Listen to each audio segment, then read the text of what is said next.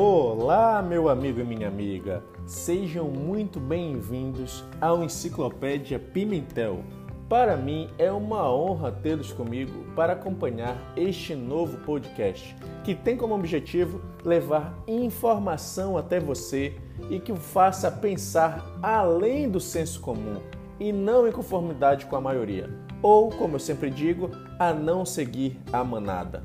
Aqui abordarei os mais diversos aspectos da vida do ser humano, tal como política, filosofia, psicologia, qualidade de vida, dentre outros.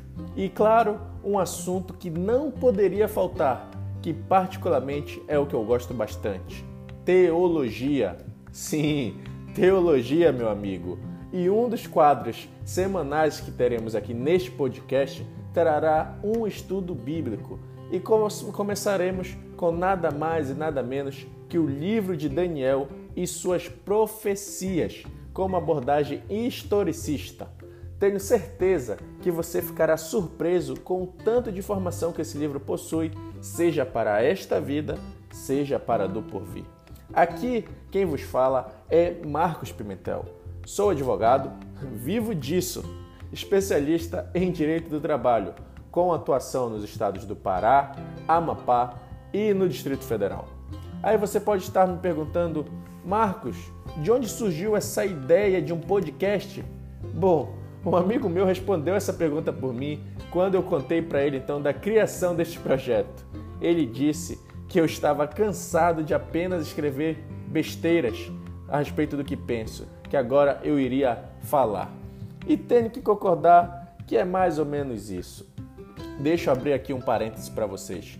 Recentemente eu recriei um Twitter, a, a rede social do cancelamento. E após algumas opiniões polêmicas ali, o que aconteceu? Eu fui cancelado, obviamente. Só que ali é muito trabalhoso dar opinião, porque você só tem 280 caracteres por tweet.